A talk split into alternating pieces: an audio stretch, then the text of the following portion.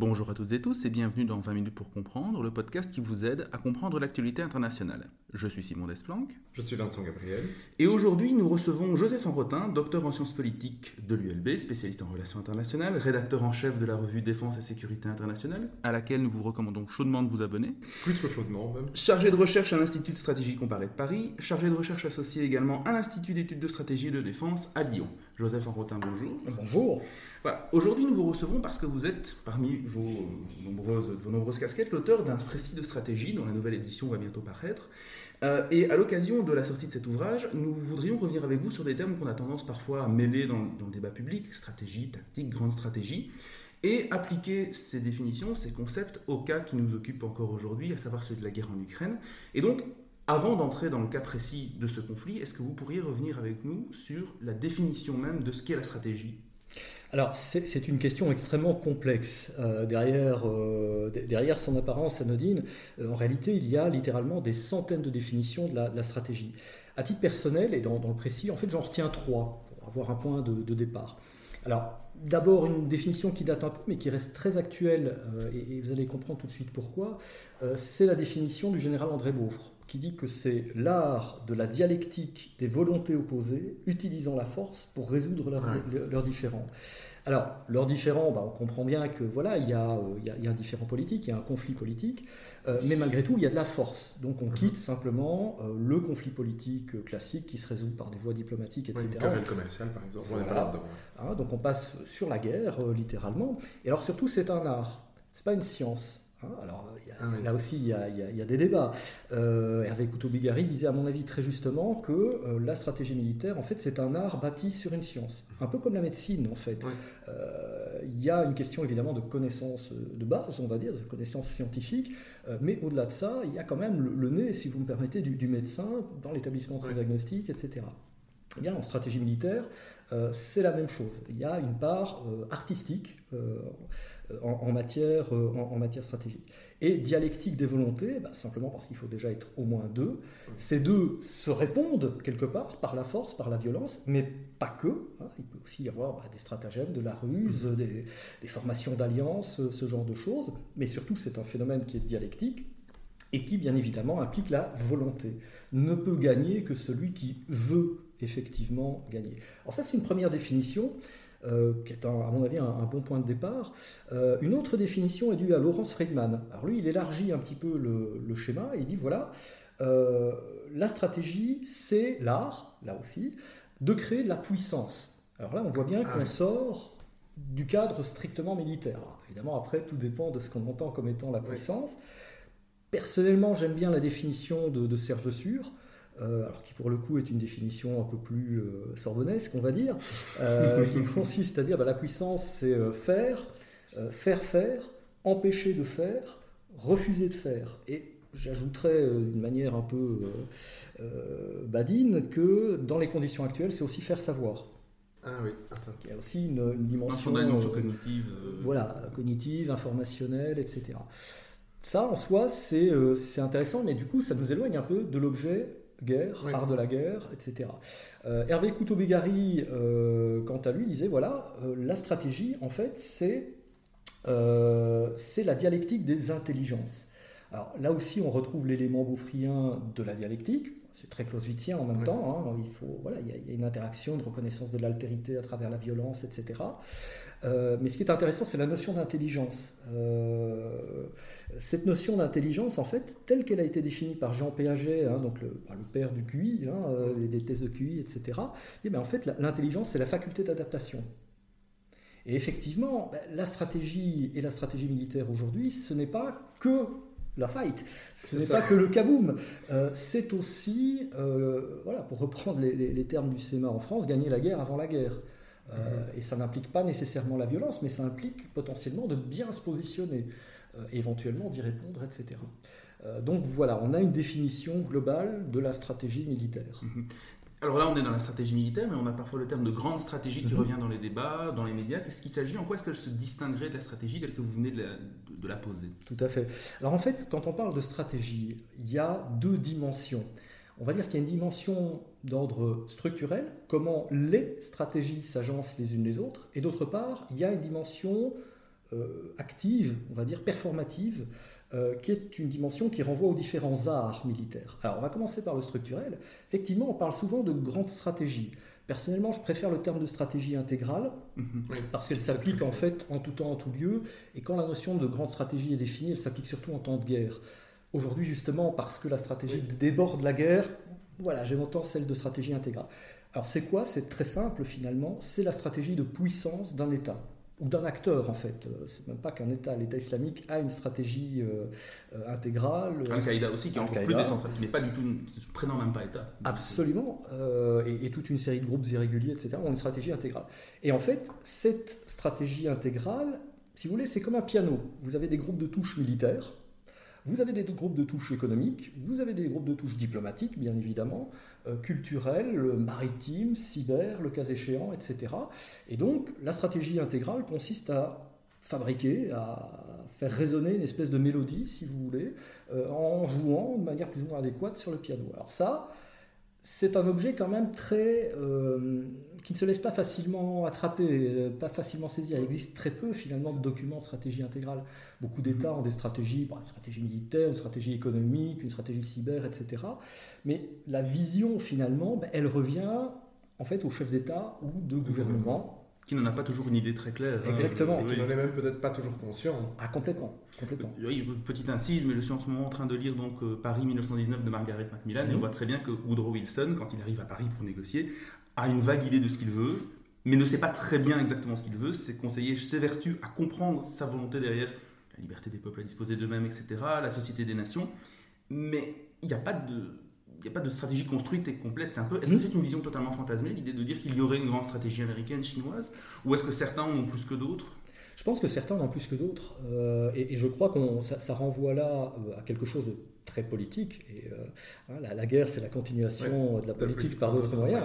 Mais donc, la, la, stratégie, c'est aussi la continuation de la, politique par d'autres moyens. Et là, on retrouve évidemment euh, l'essence, euh, quelque part, du politique, c'est-à-dire le décisionnel, et derrière ça, les acteurs de la décision. Donc, effectivement, certains hommes et femmes politiques sont très conscients des enjeux de puissance, d'autres absolument pas. Euh, je pense qu'il y a une question, il peut y avoir des questions de génération, je pense qu'il y a des questions de formation, de culture stratégique, de culture, oui, même de culture générale en fait. Euh, si peu qu'on s'intéresse un peu à l'histoire, ben, on voit bien qu'effectivement, certains s'en tirent mieux que d'autres. Mhm. Euh, certains qui peuvent être, le cas échéant, très bien câblés, euh, font des bourdes stratégiques phénoménales. On Vous pensez à qui oh, certain Vladimir Vladimirovitch, mais pas que. Mais, mais pas que. Et, donc l'un dans l'autre, parfois c'est formalisé, c'est plus ou moins formalisé dans, dans l'esprit de quelques personnes, parfois moins.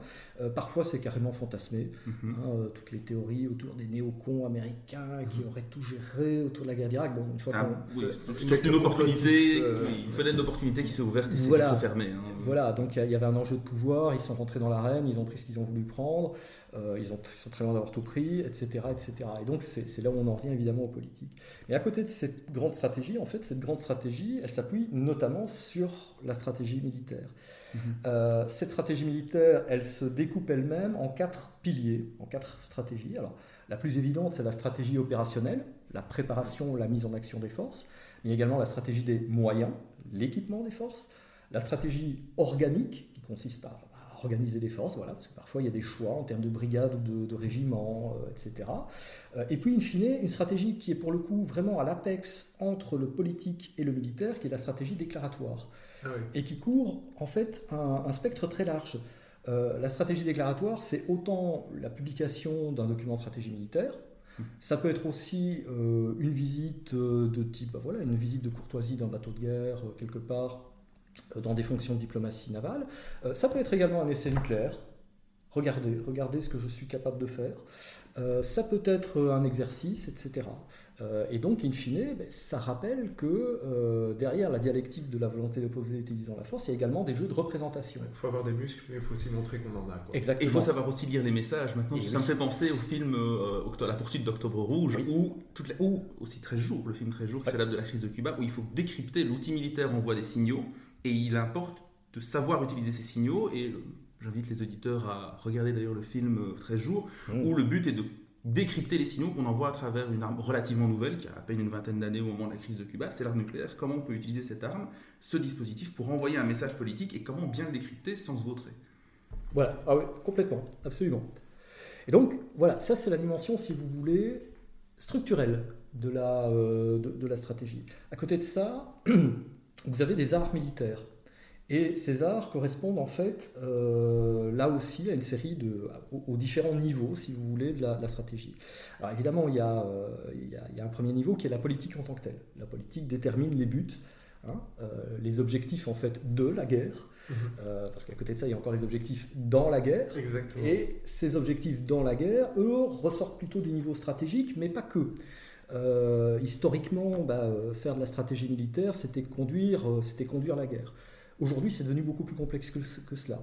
Euh, si vous prenez euh, pas mal d'États européens, en fait, ils sont engagés sur plusieurs théâtres d'opération différents. Donc ça veut dire que le chef d'état-major des armées euh, de ces pays-là doit gérer l'allocation des forces. Il doit également préparer le futur à travers la stratégie des moyens, etc les stratégies en termes de recrutement, hein, l'organique euh, et, et, ainsi de suite. Et donc finalement, la stratégie militaire, faire de la stratégie militaire aujourd'hui, quelque part, c'est beaucoup plus bureaucratique, entre guillemets. C'est ça, c'est très gestion, et voilà. pas seulement militaire. En fait. Absolument. Et en fait, ce qui est devenu le cœur du métier militaire, en fait, c'est l'art opératif.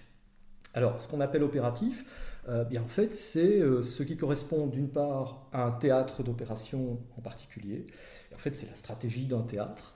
Théâtre d'opération, pour les auditeurs, hmm. peut-être revenir sur la, définition ah bah, C'est un endroit dans lequel on va engager les forces. Euh, voilà, typiquement, aujourd'hui, bah, en Ukraine, vous avez deux théâtres d'opération. Vous avez un théâtre au nord de, des républiques séparatistes, et puis vous avez toute cette bande sud qui va de, Kherson à Mariupol, qui correspondent en fait à des sociologies différentes, des rationalités différentes, qui correspondent en fait à des, structures de force différentes, etc. Des géographies aussi. Des géographies, absolument.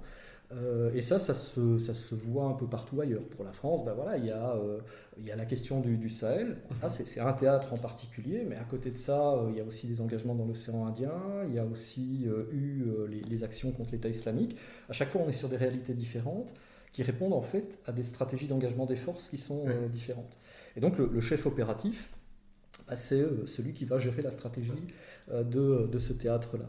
Alors l'art opératif, c'est aussi euh, le pont, si vous voulez, entre les objectifs euh, dans la guerre et la concrétisation. La concrétisation, elle se fait par la tactique.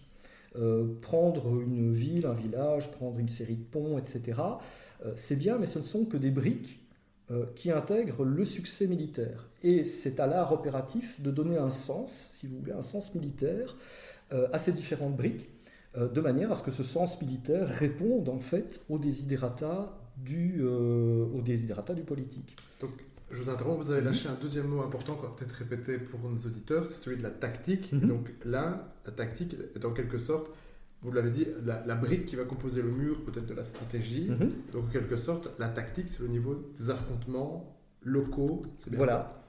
En fait, la, la, tactique, par certains aspects, en fait, c'est la technique de la guerre. On ne peut rien, on peut rien faire sans.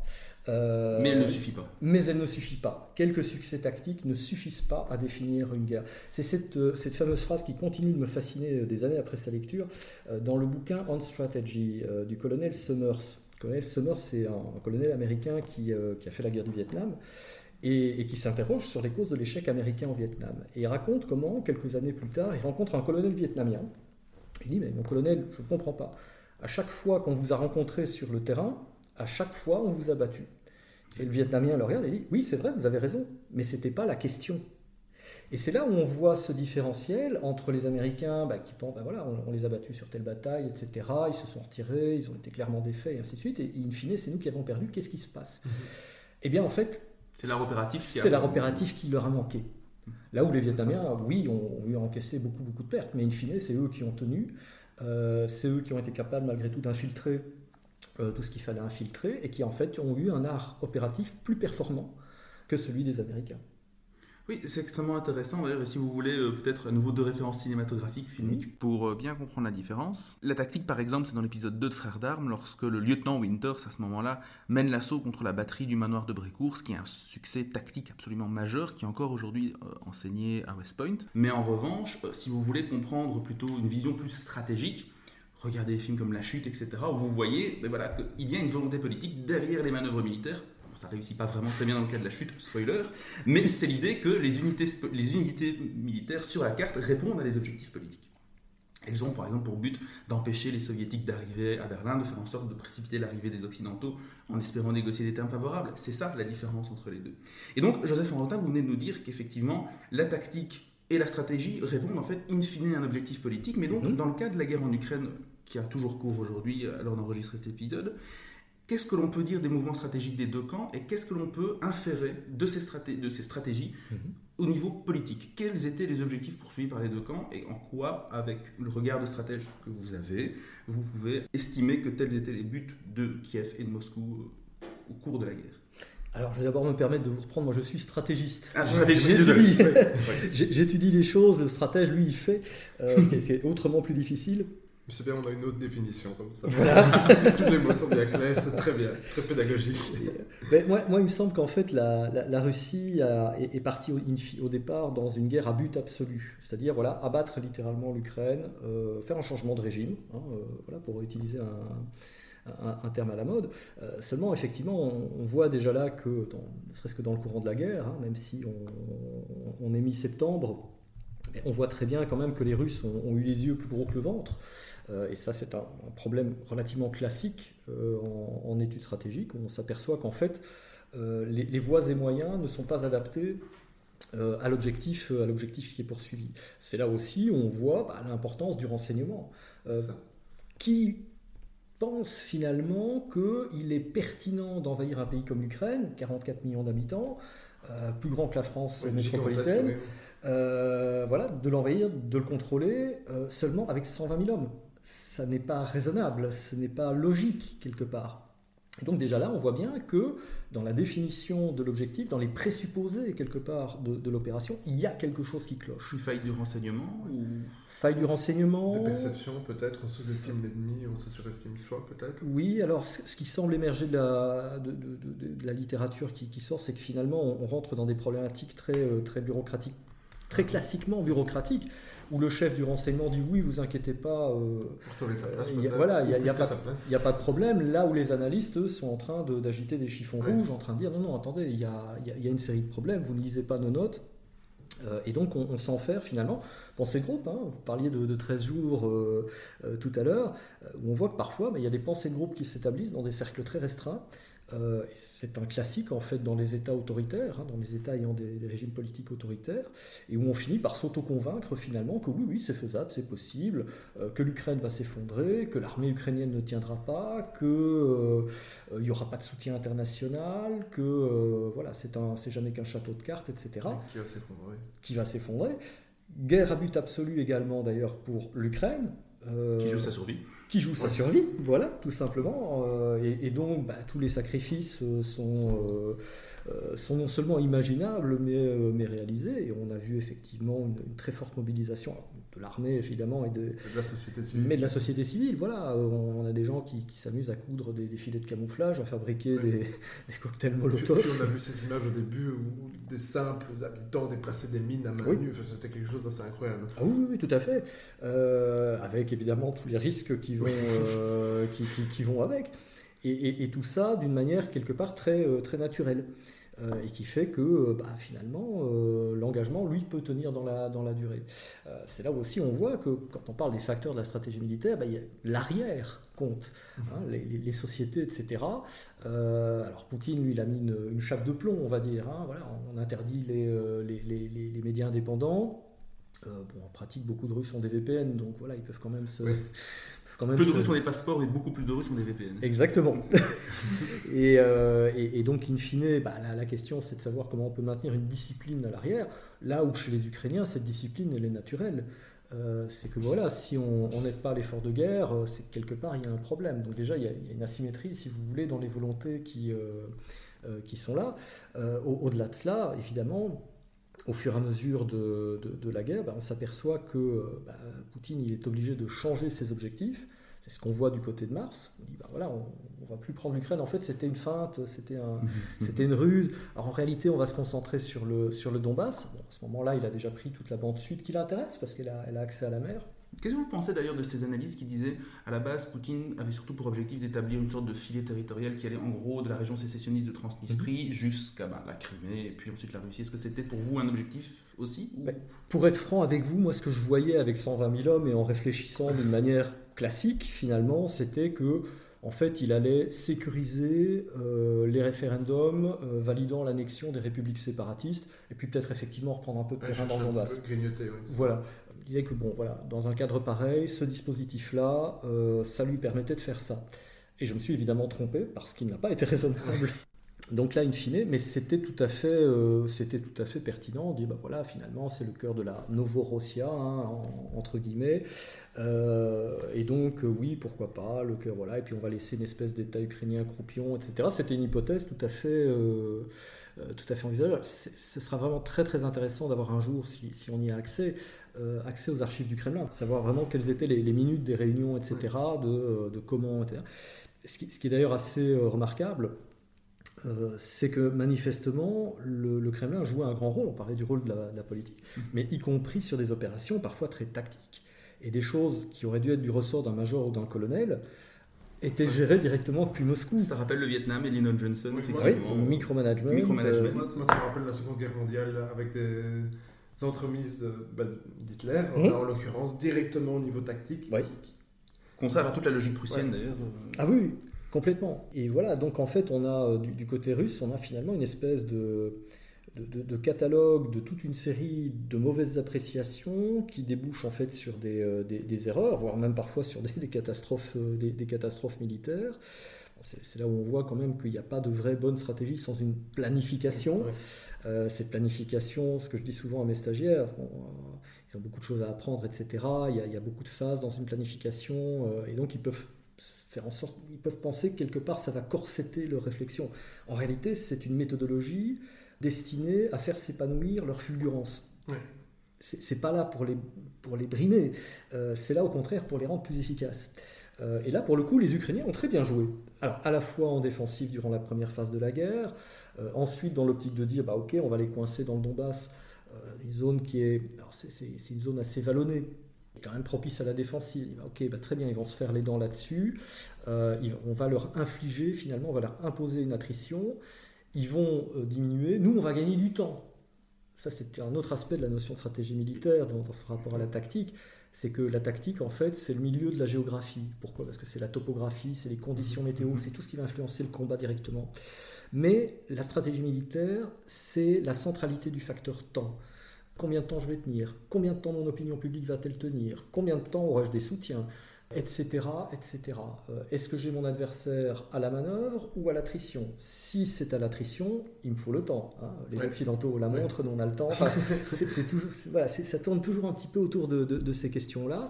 Bah, le temps pour faire monter en puissance un dispositif, on a vu chez les, Ukrainiens, euh, former des soldats, recevoir euh, l'équipement, passer de format, on va dire à la soviétique, hein, en artillerie, avec du 122, du 152 mm, passer sur des formats occidentaux 155, euh, c'est une vraie performance. Euh, voilà. Surtout avec le, mix de matériel énorme qu'ils ont reçu, ça a dû être. Alors oui, il y a les standards OTAN, etc., mais il ne reste pas moins que jongler avec des chars qui viennent tantôt d'Allemagne. De... Alors je France, je pense qu'il y en a eu également. Euh, alors il y a des, blindés. Des blindés. Des blindés d'artillerie. Effectivement, mais tout jongler avec ça, ça a dû être un casse-tête logistique absolument incroyable. Alors pour l'instant, non. paradoxalement, et c'est là où on voit aussi que le temps joue un rôle, c'est que tant que le véhicule fonctionne, il n'y a pas de souci d'entretien. Le ah, problème, c'est au bout d'un certain temps, des pièces vont commencer à manquer, à casser, il euh, faut les remplacer, etc. Euh, donc c'est aussi à l'avantage des Ukrainiens que l'affaire se termine quand même relativement vite, mais en sachant qu'ils ont été capables de jouer euh, à la fois sur le temps long, pour la montée en puissance. Ce qu'on voit aujourd'hui, c'est le fruit de choses qui, à mon avis, sont travaillées depuis peut-être mai, juin, certainement, euh, juillet-août euh, très clairement, pour ensuite brusquer, accélérer le, tempo au plan euh, tactique et opératif. Et là, placer les forces russes dans un état de sidération. Pour oui, parce qu'à l'heure où on écrit, où on écrit, où on discute, j'ai vu ce matin que c'était près de 6000 km qui auraient été sécurisés en par quelques jours par l'Ukraine. Oui. Là, alors là, c'est plus que de la sidération. Et donc, pour rappel, le- au niveau de la, la chronologie, donc à partir de mars, les Russes décident de se retirer, euh, bon, parce que soi-disant, ce n'était pas leur objectif, c'était une feinte. Et ensuite, ils décident de former progressivement le saillant de Kramatorsk, donc c'est-à-dire de s'attaquer au Donbass. Et pour vous, à partir de ce moment-là, les Ukrainiens auraient déjà commencé à se dire, oui, on va les, les attirer dans cette Mhm. zone et monter en puissance. Pour rappel, euh, pendant la Seconde Guerre mondiale, en gros, une division américaine, une division blindée américaine met six mois à se former. Donc l'idée, voilà, évidemment, c'est pas le même genre de matériel aujourd'hui, mais il faut quand même, voilà, dans la temporalité, c'est à peu près, je pense, le temps qu'il faut encore aujourd'hui pour Mhm. une division d'infanterie pour être opérationnelle, plus ou moins. ou- Alors, oui et non. Euh, au sens où aujourd'hui, justement, c'est devenu beaucoup plus complexe. Mhm. D'autant plus, comme vous le soulignez, que euh, voilà, il y a- il y a quand même une- un patchwork euh, de matériel. de, de matériel qui est, qui est- qui est gigantesque. Euh, en réalité, les Ukrainiens peuvent s'appuyer déjà sur des structures de force qui sont préexistantes. Donc déjà, ça, Mhm. ça leur fait gagner, euh, du, ça leur fait gagner du temps. Euh, ils peuvent s'appuyer sur des gens qui en veulent. Ouais, j'allais dire, on peut postuler que la motivation est peut-être supérieure Ah oui. vu les enjeux. Très clairement. Sur une supériorité, et beaucoup de, de gens, de commentateurs l'oublient, mais une supériorité en termes de, de nombre d'hommes. L'armée ukrainienne, au 1er janvier 2022, c'est 350 000 hommes air-terre-mer d'actifs, mais c'est aussi 900 000 euh, réservistes et, voilà, qui ont fait leur service militaire dans les 5 ans. Et après ça, vous retrouvez tous les volontaires qui sont ensuite revenus et qui ont fait leur service après, euh, après les 5 ans. Euh, bon, bah voilà, quand, quand vous avez fait votre service à 20 ans, que vous avez euh, 30 ans, euh, bah, vous avez sans doute encore gardé de beaux Ouais. restes, hein, d'un point de vue du, Physique. et du point de vue physique, du point de vue de vos compétences. Et là, du coup, rafraîchir les gens, ça se passe tout de suite beaucoup plus vite. Et ça, pour le coup, c'est le rôle de, de l'entraînement qui, euh, qui joue aussi euh, à plein. On a vu que les Britanniques euh, produisaient, formaient des milliers de soldats ukrainiens, etc., en, en quelques semaines. Ben, si les gens ont déjà une formation de base, euh, qui ne doivent pas tout réapprendre, euh, bah, tout de suite, ça facilite, euh, ça facilite les choses. C'est vrai qu'on a tendance à oublier, Vincent et moi, qui sommes d'une génération où le service militaire en Belgique n'est Oui. plus obligatoire, mais effectivement, nos parents l'ont fait, euh, et euh, c'est un facteur qu'il ne faut pas perdre de vue, effectivement. Et donc, peut-être au niveau stratégique, à nouveau, maintenant, à votre avis, on est rentré dans une nouvelle phase, très Mhm. clairement. Qu'est-ce que vous sur la base des opérations qui ont eu lieu récemment, quelles sont selon vous les intentions de l'Ukraine et quelle pourrait être la réponse Mhm. Mais je pense qu'en fait, il y a. euh, alors là aussi, le jour où on aura accès, ce sera Oui, très ça. intéressant aux archives ukrainiennes. euh, Alors, l'U- l'Ukraine, je pense qu'elle a eu deux. euh, deux Zvek. Alors, un Zvek, c'est quoi? C'est les objectifs de la guerre. Hein, donc la, la définition politique de, de l'objectif, de l'état final Ouais. recherché, hein, pour parler en termes doctrinaux. Euh, D'abord, le président Zelensky a dit, ben voilà, nous ce qu'on veut, c'est que la Russie revienne aux à ses positions du 23 février, donc avant la Ah, guerre. ouais. Sous-entendu, La Crimée, ça va encore. Ouais, voilà, la. Crimée, on en discutera après. Les On au républiques séparatistes, voilà, on, on mettra, on met ça de côté et, euh, et, et on en rediscutera après. Et puis du côté de Mars, je pense, euh, ça a glissé. Et là, la Crimée et les États, euh, enfin en tout cas les républiques séparatistes, euh, sont revenus finalement dans le discours ukrainien comme étant le territoire plein et entier de l'Ukraine qui devait être euh, qui devait être pris. Donc là, il y a une pour le coup, depuis lors, il y a une constance chez les Ukrainiens où en fait, bah voilà, ils ne s'arrêteront pas tant que euh, ils n'auront pas, ils auront pas tout repris. Du côté des Russes, c'est beaucoup moins clair. Parce qu'on avait déjà vu qu'ils avaient changé une Oui, fois d'objectif, Ouais, hein, de, voilà, en disant bah, voilà, le Donbass, Donbass, euh, et puis sans doute aussi conserver donc, cette, euh, cette bande sud.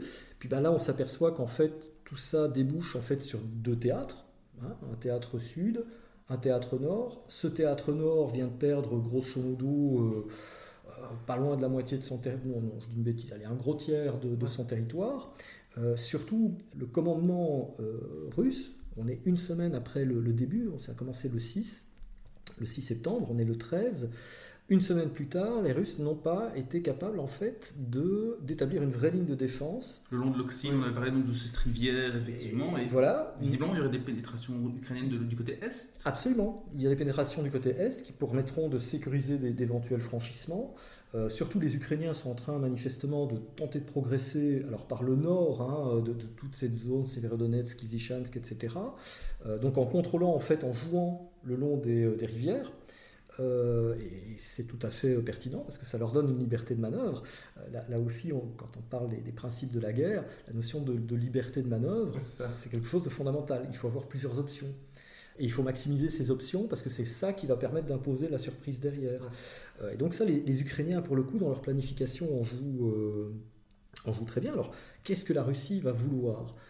On voit bien que là, elle est littéralement sidérée, elle ne parvient pas à donner des ordres dans une armée où pour agir, il faut, il faut donner les ordres. On n'est pas dans un schéma à la française euh, voilà, ou à la britannique, euh, où les plus bas échelons prennent leurs initiatives. Non, non, ils attendent les ordres. Or, les postes de commandement, etc., on parlait du niveau opératif là tout à l'heure et de, l'art opératif, ça consiste aussi à les frapper, tout ce qui va soutenir les actions tactiques. Et donc on a des forces euh, russes disloquées, alors, est-ce qu'on peut les, remettre en cohérence? Est-ce que les Russes peuvent les remettre en cohérence pour faire un vrai dispositif? On est une semaine plus tard, on n'en voit pas encore le début. Mhm. Là, on voit bien que ça se joue par ailleurs, c'est ça qui est intéressant quand on parle des temporalités, ça joue sur un, tempo extrêmement rapide. A aussi brusque en fait et sidère.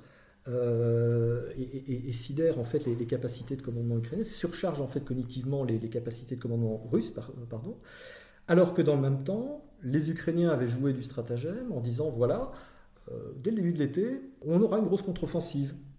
Oui, ils n'ont pas menti. Effectivement, et tout le monde, voilà, c'était un peu gros à l'époque, je trouvais que c'était Kerson, Kerson, Kerson. Enfin, moi-même, je pensais que c'était un peu un effet d'annonce pour remotiver les Occidentaux peut-être. Et les Alliés. Mais alors bon, en fait, ils l'ont vraiment fait. Ils l'ont vraiment fait. Et euh, le, plus beau de l'histoire d'un point de vue euh, stratégique, et c'est là où on voit que la, notion de stratégie, la, racine de stratégie, c'est strata agein, c'est euh, conduire les armées. Euh, mais c'est la même racine que stratagème. Euh, finalement, les Russes s'engagent du côté de Kherson, mais Kherson est devenue une île. Elle est séparée, euh, on va dire, du reste du théâtre sud russe, comment dirais-je, par le Dniepr. Les ponts sur le Dniepr ont sauté. Dès qu'il y a des pontons, bah, les Russes, les Ukrainiens les détruisent. Et la mer, pourrait être une voie de repli pour les Russes, en fait, eh bien, elle est contrôlée par les Ukrainiens. Oui, la reprise de l'île aux serpents, etc. Voilà, euh, les, batteries, euh, les batteries côtières, les, Occidentaux ont d'ailleurs beaucoup insisté là-dessus. Hein. On parlait de stratégie déclaratoire là tout à l'heure. C'est aussi faire passer le message car ben, si vous mettez un bateau à proximité, ben, il va se faire couler. Donc, vous n'avez peut-être pas intérêt à. Et donc, le résultat des courses, c'est qu'il y a 20 à 25 000 hommes qui, là, pour le coup, sont sur cette île, privés de commandement, privés de munitions, de privés de voies de retraite et en fait, là, on peut se permettre de jouer le temps long. Le fruit mûr va tomber. Donc vous voyez, il y a cette dialectique temporelle qui rentre en ligne de compte et qui fait que l'armée ukrainienne, quelque part, n'a pas besoin de faire une concentration des forces ou, au contraire une dispersion des forces. Oui, plutôt pour, pour, me rattraper, parce que je viens de dire une bêtise, en fait, elle peut se permettre d'avoir une concentration des forces euh, pour ensuite les réaffecter ailleurs une fois qu'ils ont gagné au nord, par exemple, les réaffecter sur, sur le sud. Euh, et donc, ils ne sont pas obligés de, disperser leurs forces. Mais alors, moi, il y a une question que, que je me pose, c'est comment se fait-il, et là on compte sur vous pour nous expliquer, que l'armée russe, qui a suivi tant de politiques de modernisation sur Vladimir Poutine, les réformes Shoigu et déjà avant, que tout le monde, enfin peut-être pas vous, mais que le... pas mal d'observateurs, en tout cas. Pas mal d'observateurs, peut-être moins au fait, estimé comme étant l'une des meilleures. Mhm. Comment fait-elle pour être euh, aussi, je veux dire, décevante? Bon, on me comprend ici. Alors que de l'autre côté, l'armée ukrainienne, qui en 2014-2015 était tellement décevante, mhm. devient maintenant, au niveau, pour l'instant, brillante. Là, mhm. on a du Oui. Comment ça se fait, ce, paradoxe? Ce qui nous apparaît en tout cas comme un paradoxe. C'est là, en fait, où on en revient à ces, histoires de niveau. C'est-à-dire qu'effectivement, les réformes Shoigu, etc., d'une part, elles n'ont pas été. Euh, enfin, il y, a eu d'abord une première vague de, de réformes qui a été coupée dans son élan qui était une réforme de modernisation des matériels, etc., qui devait être une, réforme organique aussi, réduire le, nombre des officiers, enlever le service militaire, avoir un vrai corps de sous-officiers, et ça c'est essentiel. sur le terrain. Voilà, et donc on se disait que, ah ouais, ça quand même, ça va produire des choses, et puis on voyait leurs grands exercices, mobilisation rapide. les, nouvelles armes. Voilà. Il était 14, 35, etc. Annoncer un grand pompe au défilé de, de la victoire, mais mais au final, euh, ben, ça suffit pas. Et en réalité, ce dont on s'est aperçu, c'est que euh, les réformes d'abord Serdyukov euh, ont été donc coupées dans leur élan. Shoigu est arrivé ensuite. Il a conservé le service militaire. Il a conservé la structure des sous-officiers. Alors effectivement, la, modernisation militaire, elle, elle s'est, s'est poursuivie. il y a des choses qui nous sont passées littéralement sous le radar, y compris à moi. le fait que dans leurs grands exercices, effectivement, ils mettaient l'accent sur les déploiements à grande distance en utilisant le, le chemin de fer, etc mais qu'en fait les phases dynamiques de ces exercices, soit celles qui permettaient vraiment de travailler sur l'interarmée, mais elles étaient finalement assez peu travaillées. Et ce qu'on voit aujourd'hui, c'est qu'on a une aviation russe, euh, bah, comme le disait euh, Benjamin Gravis, qui est euh, en vacances. Oui, bah mais où est-elle Où est-elle Alors, sont nos avions, comme les 340 Voilà, on se retrouve dans une situation où finalement, un des avantages comparatifs des Russes, c'était précisément leur aviation elle est super mal coordonnée avec le reste. Ça, c'est typiquement un problème opératif. Et on se rappelle qu'au début, ils on estimait qu'ils allaient avoir la supériorité aérienne, puisqu'ils avaient ces campagnes pour fermer le ciel, justement. Mais voilà, ça aussi, un autre ah élément. Ben, mathématiquement parlant, ça ne faisait pas un pli, sans doute aussi parce qu'on a projeté sur les Russes nos propres visions à nous. C'est-à-dire, bah, voilà, on va d'abord taper non seulement les forces aériennes, mais aussi ce qui a été dispersé. Or, les Russes ont tapé des, forces, des, bases aériennes qui, dans un certain nombre de cas, ont été vidées. Mhm. Euh, avec des avions qui sont mis en œuvre depuis des routes, des autoroutes, etc. Euh, même chose au niveau d'un certain nombre de dépôts de munitions, des drones Beraktar, euh, des ceci, des cela. Donc avec effectivement pour le coup une armée ukrainienne qui a très très bien, qui a très très bien joué, très bien anticipé et qui l'a bien caché. avec, on doutait pas trop en fait du soldat ukrainien, hein, parce qu'effectivement en 2014-2015 euh, très courageux, très rustique, il en veut, etc. C'était pas trop le souci. Par contre, la question qui, titillait quand même, et jusqu'à jusqu'à quelques semaines, jusqu'à deux semaines plutôt, euh, c'était ok, mais est-ce que les Ukrainiens seront capables de faire de l'opératif, de faire du combat euh, combiné, interarmes, interarmé, complexe, sur un haut tempo, avec toute la traîne logistique. De faire autre chose que se défendre. Voilà. et, et, là, bah, on a une réponse éclatante, c'est oui. Alors, sans doute eu aussi un appui euh, occidental. Euh, là aujourd'hui d'ailleurs il y a un article du, New York Times qui est sorti là-dessus où, manifestement il y a eu des conseils donnés par les Américains, les Britanniques, euh, des wargames qui ont été tenus pour tester l'une ou l'autre hypothèse, etc. Donc il y, a un travail sérieux qui a été effectué. Le renseignement occidental qui n'a pas faibli par Exactement. Ça, depuis le début. Exactement. Livrer à HIMARS, euh, des, lance-roquettes là, qui tirent à 80 km, c'est très bien, mais où, est-ce où faut-il taper Voilà, où faut-il tirer euh, Sachant que parfois, ben, un dépôt, il peut glisser d'une nuit à l'autre, donc il faut que ce soit mis à jour, etc. Euh, et là, les Russes, pour le coup, quelque part par effet miroir, le renseignement n'a rien vu venir de la de, l'actuelle contre-offensive. Euh, finalement, ben, on voit bien qu'ils sont. Ben, il y, a forcément il y a des, ce qu'on appelle des points décisifs, euh, des, points décisifs logistiques, etc., chez les, des vulnérabilités critiques et vitales chez les Ukrainiens, mais manifestement ne parviennent pas à les taper. Quand ils ont des missiles de croisière, ils les envoient sur des villes. Oui, effectivement, chaque jour, il y a des missiles qui tombent sur Kharkiv notamment, euh, même parfois, parfois sur Kiev, Kiev de temps en temps, où il y a encore des missiles qui sont envoyés en pure représailles, en pure perte. Oui. Militairement, ça n'a aucun sens. Euh, alors effectivement, c'est de, la, de la représaille, c'est de la violence gratuite, ce sont des crimes de guerre, de facto. Euh, mais pratiquement, ces engins-là, on pourrait se dire que si on était dans, dans la tête euh, d'un colonel américain, français, belge, etc., qui fait de la planification, bah, si j'ai un missile de croisière, je vais l'envoyer sur une cible à haute valeur ajoutée militaire, bien loin. voilà. Tout à fait. Alors ici, on a donc glissé petit à petit dans le champ de la tactique. Alors j'aimerais revenir mmh. sur un concept que vous avez beaucoup déployé dans ce qu'on a appelé la première phase, en tout cas les deux, trois premiers mois du conflit, c'est le concept de technoguerilla. Mmh. Pour décrire un petit peu les tactiques utilisées par l'Ukraine qui était en situation d'asymétrie évidente, vous avez employé ce terme. Qu'est-ce que ça veut dire et comment ça s'est manifesté concrètement sur le terrain? Et puis, question subsidiaire, est-ce que ça explique la seule résistance ukrainienne ou autre chose plus que de la technoguerilla? Alors je pense qu'à la base de, de, la résistance ukrainienne, en fait, il y a, l'Ukraine en tant que telle et euh, un patriotisme des Ukrainiens, etc., euh, voilà, qui, qui forment vraiment l'assise fondamentale des choses. Alors au-delà de ça, évidemment, euh, il y a des modes tactiques qui sont choisis. Et d'ailleurs, quand on parle de technoguerilla, c'est pas que de la tactique, c'est aussi de l'opératif. en l'occurrence, c'est jouer à la fois du facteur temps et du facteur terrain, laisser les Russes venir très vite, très loin, les laisser évidemment étendre leur, ligne, leur ligne de communication, euh, et puis ensuite harceler.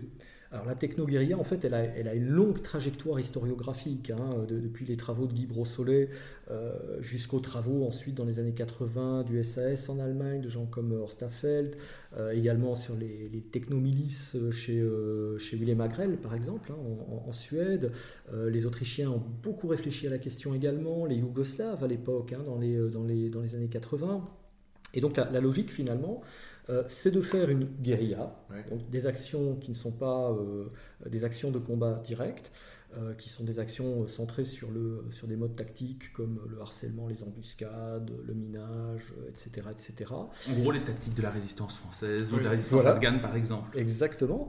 Sauf qu'on le fait avec les moyens des États. Et c'est là où on arrive avec des logiques d'individualisation de la puissance à travers le missile anti-char, le missile antiaérien portable, les manpads, les manpads voilà, euh, ben, qui permettent finalement, qui donnent une, puissance de feu euh, considérable. Alors après, il y a y a toute une organique à cela. Hein. Il faut travailler en groupe, avec des spécialités, avec des communications. On voit que très rapidement, les Ukrainiens euh, absorbent et s'approprient un, certain nombre de technos que les Russes ne sont pas capables de contrer, les, terminaux Starlink par exemple, hein, qui permettent du coup d'avoir un vrai système de communication euh, efficient, mais qui permettent aussi parce qu'en fait, il y a un, modem apparemment euh, qui permet en fait d'avoir du Wi-Fi tactique, euh, ah qui est relié en fait au, Starlink, euh, qui permet de mettre en œuvre des, apps, hein, des, applications sur smartphone, qui permettent à ces techno-guerrieros, pour le coup, de demander des appuis-feu d'artillerie.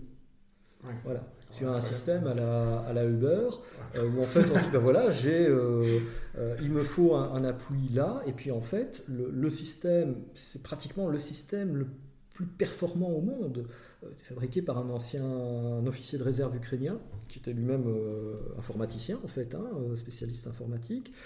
Et en fait, c'est le système qui va attribuer à, non plus une batterie, et ça c'est un autre aspect de la question, mais à un, chef de pièce d'artillerie, il dit, ben voilà, voilà telle coordonnée qu'il faut frapper, parce que bon, tout ça est géolocalisé, hein, ça, marche avec des, fonds Google Maps, etc. Il faut tel appui, bah, autant d'obus sur tel truc, euh, là tout de suite, bah, hop, il charge, il tire. Ce qui est remarquable avec cela, c'est que, en fait, les pièces d'artillerie, du coup, n'ont plus besoin de poste de commandement. C'est très décentralisé parce que pour, pour, nos éditeurs, une batterie, ce sont plusieurs pièces. Et donc ici, on est au niveau de la pièce, plus au niveau de la batterie, ce qui permet des frappes beaucoup plus euh, décentralisées et donc d'être plus efficaces. plus de réactivité. Cibler plus de cibles. Et plus de sûreté parce que euh, les radars de contre-batterie en fait russes, ah ceux qui permettent de détecter les, positions de départ de tir d'artillerie pour les traiter, euh, ces radars de contre-batterie ont été calibrés en fait pour des volets d'artillerie. Mais quand vous n'avez que un ou deux obus, tout ça parce qu'il n'y a qu'un seul canon qui tire. Et que l'autre canon, il est peut-être à 5 ou 10 km de là. Et eh ben, le radar ne voit rien. Ça. Et donc, du coup, la, probabilité de survie en fait, de l'artillerie ukrainienne est bien plus élevée. Est bien plus élevée. A priori, comme ça, ça a l'air très tactique, mais les conséquences sont stratégiques. Parce que si vous avez préservé euh, vos différentes pièces à ce moment-là, elles sont utiles aujourd'hui. Donc, sur euh, le facteur temps, voilà. on peut rentabiliser plus longuement ces différentes pièces. Exactement. Bon, je ne suis pas certain que l'ingénieur ayant conceptualisé ça soit bien rendu compte de, ces implications-là. Euh, mais en l'occurrence, on voit bien que euh, là, pour le coup, il y a eu une vraie réflexion euh, tactico-opérative des, Ukrainiens qui passe pas que par ça. Dans le nord de Kiev, bah, un peu comme en Belgique dans, en, 14, hein, on a commencé à noyer les polders, etc. Bah, la même chose. ils ont commencé à ouvrir les, les digues euh, donc sur le, sur le Dniepr, avec pour résultat évidemment d'engluer un certain nombre d'unités.